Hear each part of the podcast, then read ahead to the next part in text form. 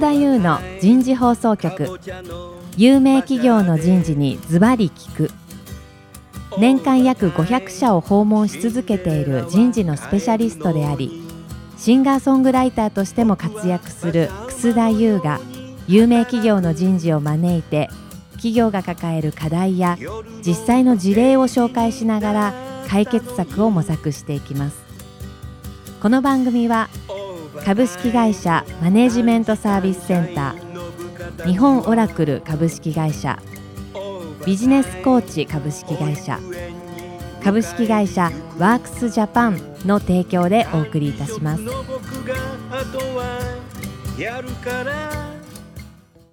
楠田優の人事放送局有名企業の人事にズバリ聞く。パーソナリティの楠田優です。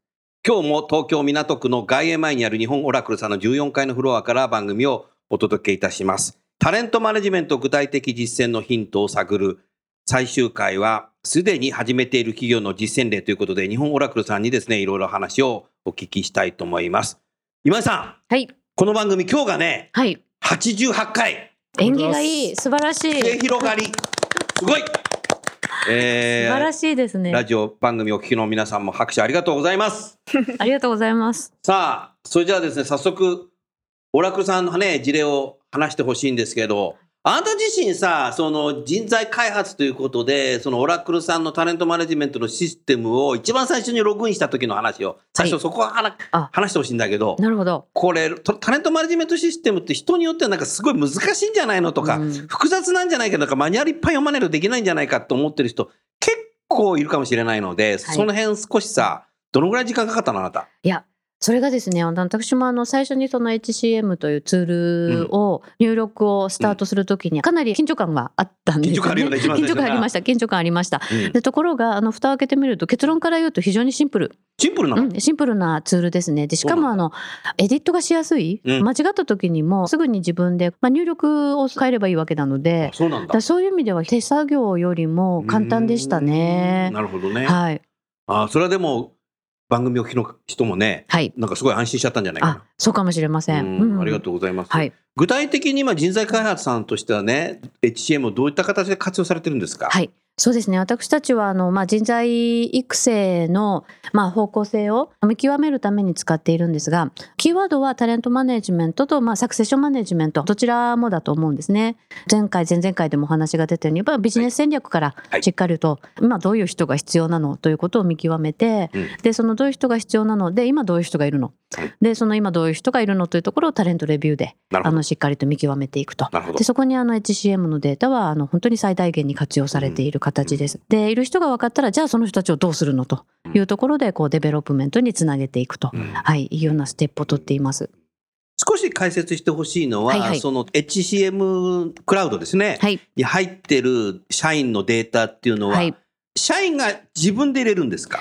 えーとですね。マネージャーが入れる、うん。それとも人事が入れる基本的にはあのご自身で入れるところと、はい。自分で入れるところとそれからあのマネージャーが入れるところと分かれています。うん。当然制約条件があって、はい。まあ、どこからどこまでは自分で入れると、うん。でどこからどこまでは上司が入れる。でどこからどこまでは誰が見られるというところに関してもそうですね。あそれはそうだよね、うん、みんな見ちゃうとおかしいのそうなんですよね。ですから、それもあのしっかりと設定の中で、設定できる設定できます。人事。側で設定ができる。設定できます。私たちがあの人事側でも設定できますし、それから上層部になってくると、そのラインマネージャーが人事と話をしてですけど、設定が可能です。できるようになはい、ってるのね、できます。ううん。なるほどね、はい、ですから今例えば社長であれば社長が見たい自分のまあダイレクト直に当たるまあ部下の人うん。その部下の部下えーその部下の部下うん。えーあたりまでのツリーが見ることができます。見えるわけね。えー見えます。なるほどね。はい。そうするとタレントマネジメントシステムを活用するということは社員一人一人がデータを入れなきゃいけないっていうのがまず最初初めの一般大原則になるしそのデータもリニューアルしていかなきゃいけないんでしょ？そうですね。あのそうするとそれなんか面倒くせえなっていうことをなんか今考えちゃったんだけど、はい。僕自身は その辺それはもうやるしかないんだね。そうですね。入れないと自分は置いてきぼりになっちゃうってことだこれ。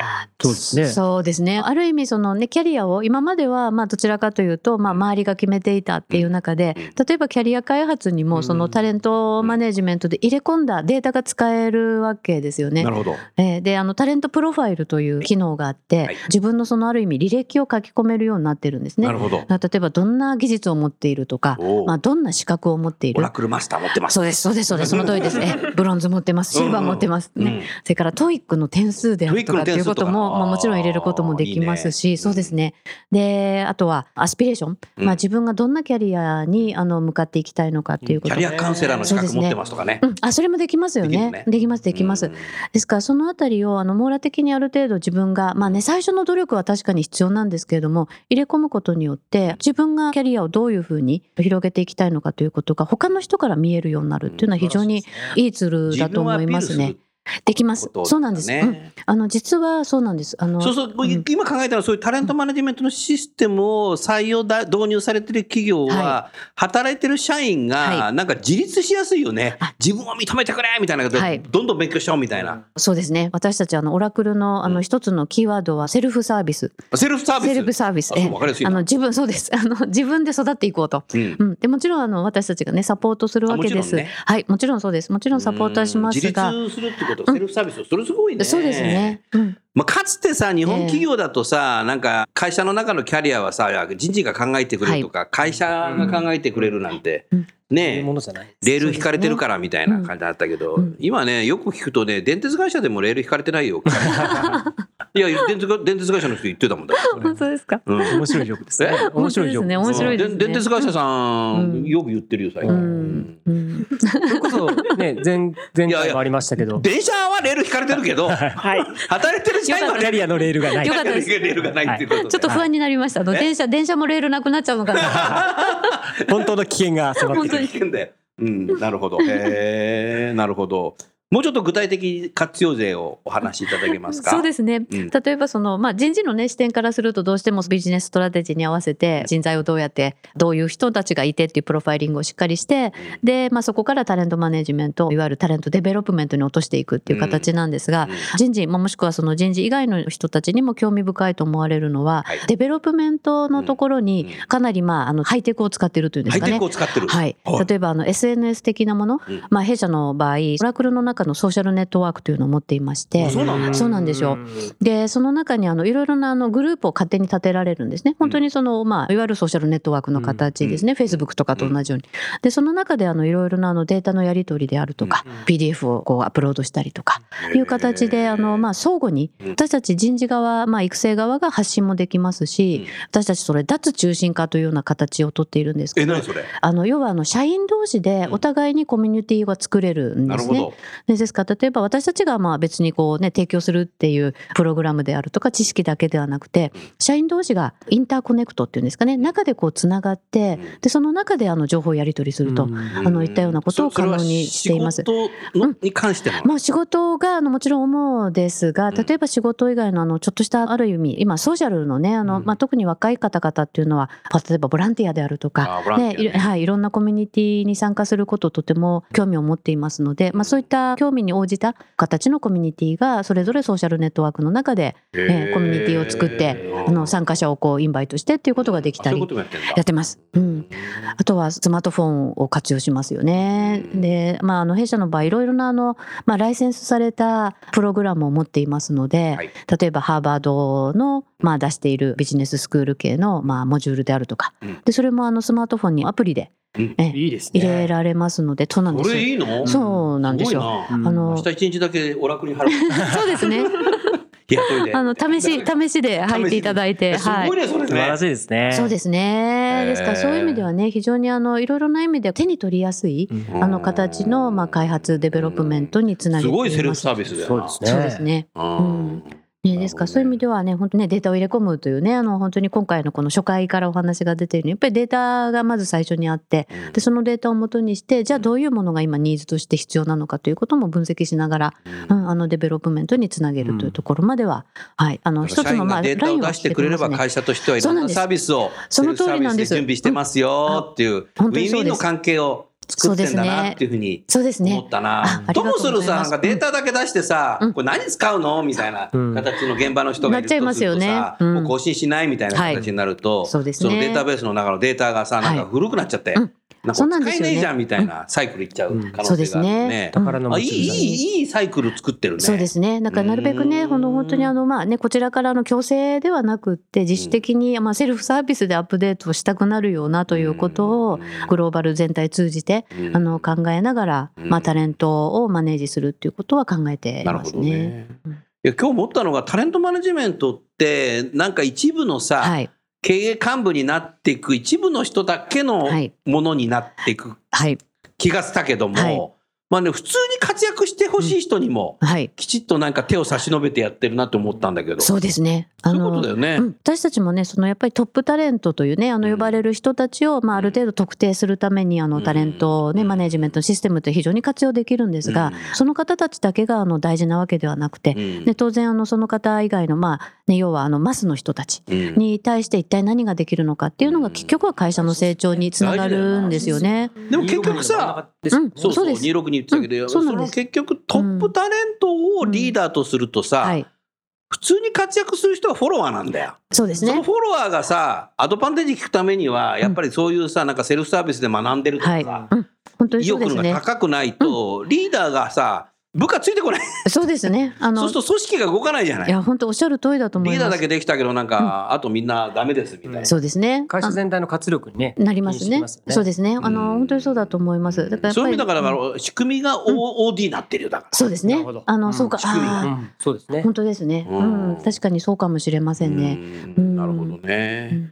うんもう少し何か違う視点で何かお話しいただけますか、そうですね。あの、まあ、先ほどそのインターコネクトというようなね、話を、あの、させていただいたんですけれども、うん。まあ、少し繰り返しになるかもしれませんが、ある種のこう、HR テクノロジーというのの、まあ、最先端のロールモデルを作りたいというような意図は、あの、オラクルは持っているかなと。ははい。い。で、それをなるべく、あの、社員の方々にも分かっていただけるように、うん。でそこはあの結構生のあの人間が、うん。あの例えば部会にお伺いしてうんお話をあのさせていただいたりとか、でそういう意味ではあの、まあ、なるべくあのデータがあるからとかそれからテクノロジーがあるからじゃあやってくださいっていうことだけだとやはり心に響かないので、まあ、そこにちょっと一手間加えるっていうことを今なるべくやるようにはしていますなるほ。どね。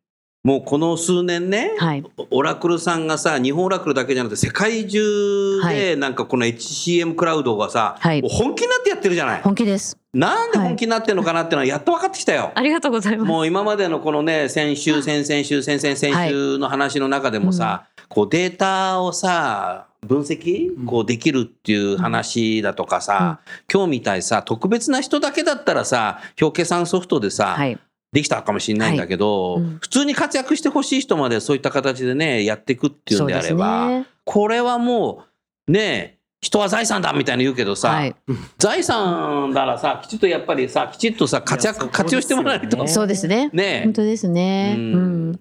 タンス預金じゃダメだよってことで。料金じゃ本当ですね。うん、うんそんなふうに思ったな、うんやっぱそれはだからオラクルさん本気になってるなってのは今よく分かったよ。うん、本気本気度は高いと思います。ううんん、水谷さん何か質問ありますか？そうですね。あの伺いたいなっていうところがありまして、今のお話を伺った時にあの日本の企業さんってこう人事異動結構多いじゃないですか。はいでその時に変わるたんびにですね。上司と部下が話をするこれはこれは大事だと思うんですけど、今のあの機能を使えばですね、はい。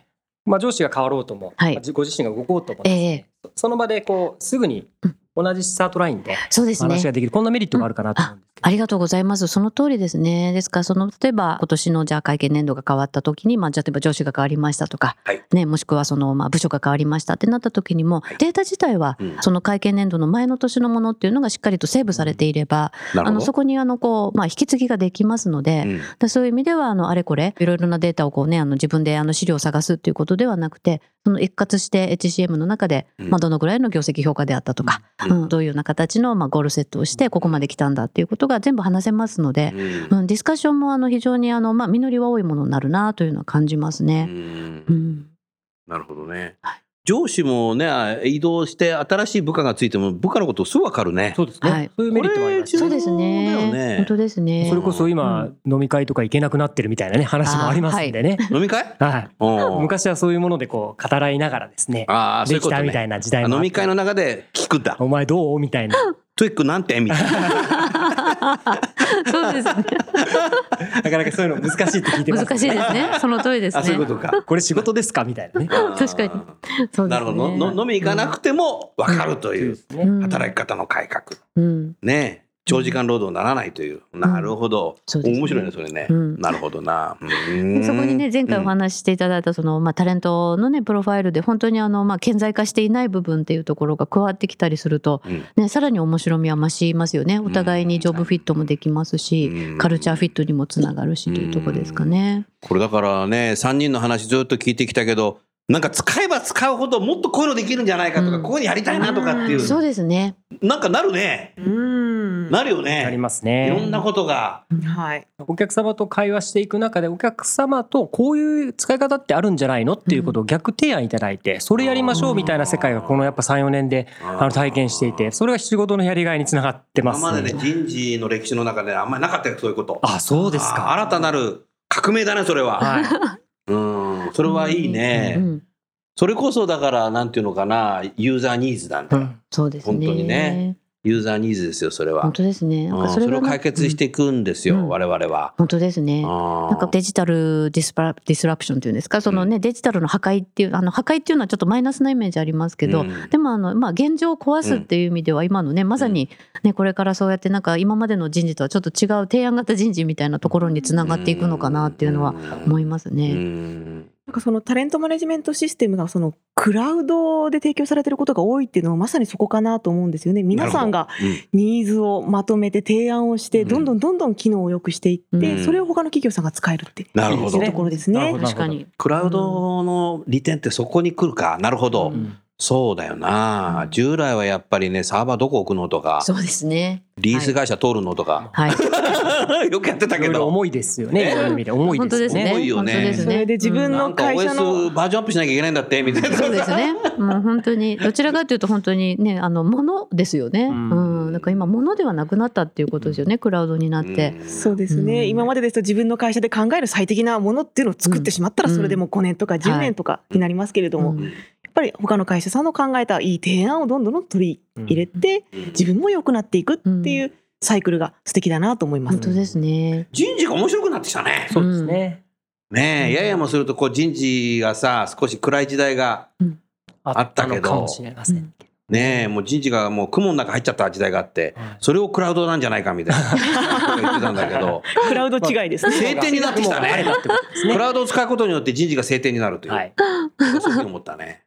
うん、何かこう質問ある？あと先ほどのそのこうソーシャルみたいなキーワードになった時にやっぱり今のはい。ジェネレーションの若い方ははい。モバイルみたいなね。そうですそういうね。スマホ。スマホとか、ね、スマホですね。あの本当にスマホ使えますねスマホ使えますね。あのスマホの中で virtual library という言い方をしてるんですけれども、バーチャルライバル。はい、ライブラリー。ライブラリー、そうですね。ですからいろいろなあの検索機能をあの持っている、まあ、アプリを入れればいいんですけれども、うん。そのアプリの中で例えばハーバードビジネススクールのその quick learning って言ったらいいんですかね。うん。あの今ってやはりあの YouTube みたいな動画であのラーニングが多いんですが、うん。もう30分とか皆さん見てくれなくて、うん。まあ要は2、3分に本当にあのダイジェストをまとめて、でそれをいくつもいくつも。そうですね、本当に micro learning ですね。で、キーワード的にやっぱりそのラーニングは micro learning ですし、うん。それからあの massive online learning とかって言い方もするらしいんですよ。 massive っていうのはとにかくいっぱい、うん。とにかくいっぱいそういうコンテンツを用意して、うんでとにかくその人があのセルフサービスで自分の持ったものにこうアクセスできるようにしていくと。うん。うん、ですからそういう意味ではその、まあ、人事的な、ね、ソフトスキルだけではなくてでそれこそそのクラウドという新しいテクノロジーに対しての、うん。まあ、テクニカルな、うん。うん、情報とかっていうのもそういう quick learning の中に入れ込んでます。ね。でこういうもの見られてますよみたいなのを逆に人事からご案内したりなんかしてね。そうです、そうですね。あのビュー数もあの出てきますし、そうなんですよ。何が出てくる？ビューあのまあ見られて閲覧数、ああ、いいねも実は押せる。押せるのようになっていまして、おすごいね、はい、そうなんです。ええ。うん、ですからそういう意味では、ね、特にまあミレニアルの方々っていうんでしょうかね、うん。あの若い世代の人たちにはあのフィットした形にこれも変わってきてるかなと。ね。うん。すごい進化してんね。羨ましいですね御社の社員の方。ねああそうですね。うん。でも水谷水谷さんさ、うん。この人事放送局もさもう過去の88回全部番組聞けるんだよ。そうですね。もうそれそういう意味ではさ人事の人事の世とて界つもないコンテンツですねやってんだよねそれはね、はいタレントマネジメントじゃないかもしれないけどね。もっとオープンですねそうそうそう本当ですね一応宣伝しておきました。88回目です。はい88本当ですね記念すべきありがとうございます。なるほどうんな。オープンソースやっぱりオープンソースの時代なんですよね。オープンソースね。うんなるほど。うんなるほどな。ありがとうございます。水谷さん、板井さん、何か質問ありますか？他に。あの一つ質問させていただきたいんですけれども、えっと、オラクルさん重要視されてるのが社員の自立セルフサービスっていうところだったと思うんです。で、はい。社員の自立を促したいっはい。ていうお悩み非常に多くの企業さんにあるのかなと思っていて、うん。このタレントマネジメントのツールを使うことでそういう自立といったところの意識みたいなものがどういうふうに変わったかってはいいうのを人事の目で見てもどういう変化があったかというところを教えていただきたいです。はい承知しました。まあ、人事の目で見てというね、ところでちょっとお話をさせていただくと、もともとそのタレントマネジメントってなんとなくブラックボックス、まあね、業績評価に使ってるんでしょとか、ね、あの、まあ一部の、えーまあ人事プラス経営陣があの使うようなツールなんでしょっていうようなこともあったと思うんですね。でもそうではなくて、それが本当に自分の development につながっていくものだと。うんだから自分で入れたもの入力したものがあうんのきちんとある具体的な形で見てもらってでそれが例えばキャリアにつながったりとか。それから実はあの社員同士も見られる範囲があるんですね。あのうん。例えばスキルとか qualification 資格に対してははい。あの社員同士が自分の名前、まあ、自分とあの誰かの名前を入れて検索するとうん。見れるようになってます。そうなんですよ。でそうすると要はあの例えばタスクフォース組みたいとか言った時に。例えばそのオラクルのマスター持ってるじゃんとか、ね、いうまああの非常に単純ですけど、うん。ね、そこでじゃあこの人とちょっと組んでみようかな。ちょっとアクセスしてみようかなとかあのいう形で誰かを通さないであのそこも非常にフラットに人のつながりがそうなんです横断的にできる。うん、できるようになってますね。ですからそれはあの社員にとってすごくやっぱりメリットは高いと思うんですね。うん、いちいち人事とか上司を通すっていうことではない形のつながりができてくるかなと思いますね。素朴な質問だけどさ、板井さんの質問の中で、やっぱり自立した社員だとか、まあね、あなたたちセルフっつってるけど、社員を促すのに、人事がそういったいろんなツールを用意しても、え、誰もアクセスしないじゃん、以上みたいな。形になっちゃう会社ってもしかしたらありそうなんだけど多、いと思いますす。ね本当ですあるよねはい。どうしたらいいかね、そういうの。ねどうしたらいいんでしょうか？あの宿題ですうん、宿題です。宿題ですね。あの次への宿題ですね。うんそうそういう企業の方が逆に多いかもしれないそうね。ですね。ねうんそこはあの初回でも話しましたけども、はいやっぱりタレントマネジメントを入れるのがゴールになってるんじゃなくて、その向こう側やっぱ見据えた設計が必要ですし、現場のカルチャーカルチャーを変えるとかね、そうですいうね。まあ現場の方のニーズをやっぱりどれだけ盛り込めるかみたいなのがキーになってくるかなっていうのを捉えてます。そうだね。うんだから1回目に言ったさ、どうありたいか。うん。うん。投資対効果じゃないんだよ。うん効果をどうしたいのか、ね人事はどうしたいのか会社のカルチャーどうしたいのかってお大きなイメージはいをうんデザインできるか。そうですね。あーだよね。だからデザインができないんだったら、オラクルさんだとか、TIS さんだとか、あとはプロファイルズさんだと一緒になって考えていく。そうですねそうですねそういう時代になってきたんだろそうね。そうだと思います。でそれはいがあるとさ、やっぱり変えられるよな、うんなんとなく。うんそうですね。ううんんうん一気にやんなくても、なんか、どっかの事業部からやってもらうとかさ、あそうだやりやりと思いますね。やりやり出したところを横展開にしていくとかね、はいそうですね。なるほど。あーだからタレントマネジメントシステムを活用すると、会社のカルチャーまで変わる、変えられる可能性がうん出てきた時代になってきたってことだね。本。当ですね。そういう問題意識は本当にあると思いますけどね。でもやっぱり水谷さんがいい質問してくれて、オラクルさん答えてくれたけど、はい。やっぱりどの社員、どの会社のどの社員もみんなスマホ持ってるだろうから、はスマホで使えるっていうのは、手軽さのねね。手軽、ね。本当に手軽ですよね。ね、うん。なんかいちいちあのパソコン電源入れてさ、待っててさ、立ち上がってからログインしてとかっていうと、それも見れるんだけど、はい。もうスマホは四六時中持ってるので、そうですね。うん。歩きスマホはダメだけど、そうですね。うん。あの立ち止まってやっていただければとね。そしたらなんかう、ん。すごくいいね。うん、そうですね。うん。しかもさ、あの前回の TI さんのさ、なんか通勤時間の話。通勤時間、通勤時間長いんだからさ、通勤時間スマホでね、ラーニングを。ランニングしてもらって。それ素晴らい。しいアイデアですよね。本当ですね。学べる。うんそうですね。ううんん。うん通勤時間長い人の方が学んでるからね、優はい秀だからね、エンゲージメント高くなるっていうね。仮説があるんだけど、どうですか、これ？いやでもね先ほどそのね板井さんがおっしゃったその離職率のね、先ほどのあのちょっとあの目から鱗のようなね、うんデータもありますしだ本当にその通勤時間を上手にね利用してっていうのはありなんでしょうね。うんまあ日本ならではだと思うんだよね。都会のそのなんていうの電車で通勤するっていう。確かにそうですね。ね。得意な大。陸だとさみんな車で行っちゃうけど もう大陸より勝つなこれ。そんなふうに思ったら本当ですね。すごいな。はい。うんなるほどな。うん。最後なんかもうちょっとメッセージあればお願いしたいと思います。はい、あありがとうございます。あのまあ本当に私たちもねそのオラクルの中でまあ HCM をまあ自分たちが本当に生きる見本というんですかね。うん本当にあのいろんな形で試行錯誤しながら使っているところもあるんですね。でその試行錯誤のあの一つはやはりあのまあ皆さんにちゃんとこれが本当にいいものだっていうことを分かってもらう。うん私たちがまあある意味社員を顧客と考えた時に、まあ、その顧客のまあ皆さんに対してどういうメッセージングができるかっていうのは私たち人事がやっぱりちゃんと考えていかなくちゃいけないなと思いますしやっぱり私たちが人事だけでこうあの固まらないで経営陣であるとか、ね、いろいろなあのリーダーの方ともあの話をしながらあの改善していける部分っていうのもあるのかなとは思っています。まあ今ねいろんな企業さんでやってる働き方の改革の中でさ、まあ、残業規制も出てくるんだけど、一つやっぱりモバイルワークだとかい。わゆるもう言葉としてはいろいろ出てきてるけど、在宅勤務とかやはい、ってる、そういう中でも家からでもさえこういうアクセスできたりとかそうですね。するので、やっぱりこういうものを導入してる企業と導入してない企業じゃもう全然違っちゃうよね。そうですね。家からアクセスできませんいやそうですね。若干 そうですね。少し自慢になってしまうんですけど、オラクルの場合は、えっと、一昨年ですね、2015年か、うん15年にあのテレワーク賞というのを、テレワーク賞取った。ええ。そうなんですよ、いただいていて、うん。あの要はその在宅勤務の、まあ、本当にこう可能性というのを広げて、はい。はい。うん。あの誰でもできますよという形を今、人事的な制度でも、はい、使ってもらっています。うん、ですから本当に介護しながら、うん、あの週に2日はあのテレワーク、ワークアットホームをしてというような方もいらっしゃったりします。うん。うん。三谷さん何か質問ありますか？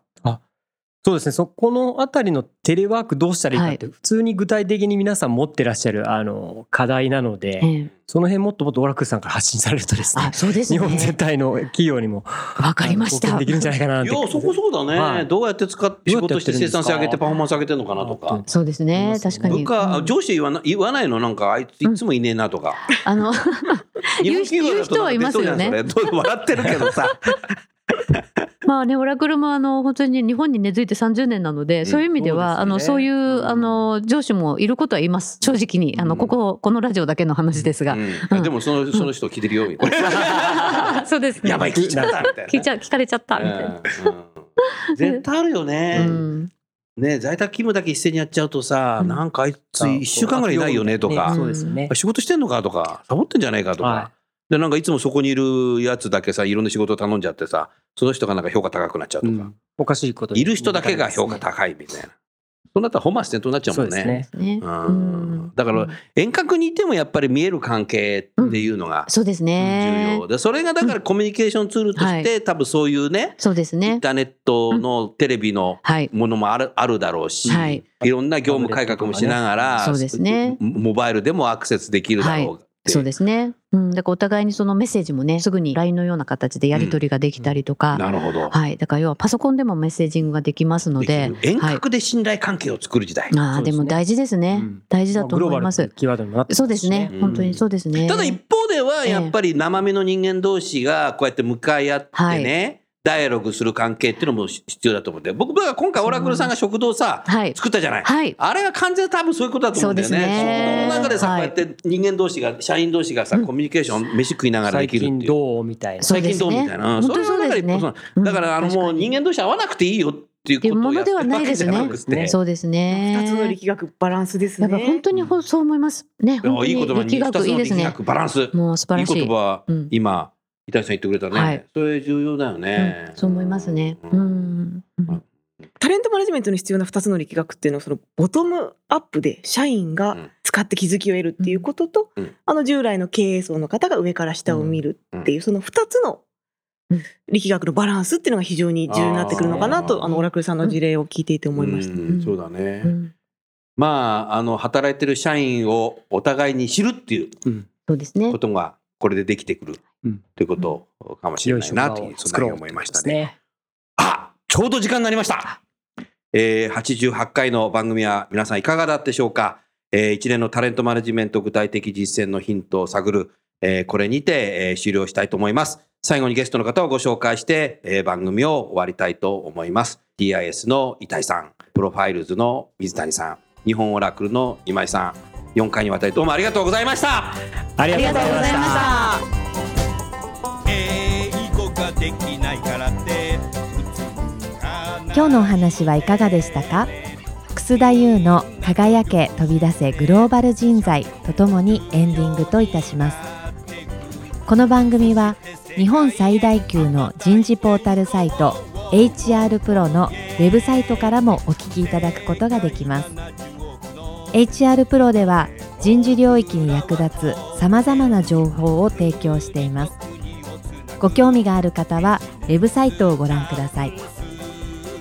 この番組は企業の人材戦略人材育成のプロフェッショナルカンパニー株式会社マネジメントサービスセンター先進テクノロジーで企業の人事業務を革新する日本オラクル株式会社人と組織の生産性を高めるビジネスコーチ株式会社。企業の人材採用支援キャリア支援を通じて人と企業の持続的な成長と価値創造に貢献する株式会社ワークスジャパンの提供でお送りいたしました。それでは来週もお楽しみに。